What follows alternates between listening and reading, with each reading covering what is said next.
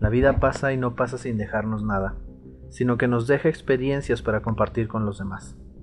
A lo largo de este podcast compartiré los acontecimientos que tal vez hayan formado mi carácter. Quédate pues conmigo, probablemente al escucharme te acuerdes de algo que tú mismo viviste. Yo soy el forastero Rayas, y no soy de aquí, ni tampoco soy de allá.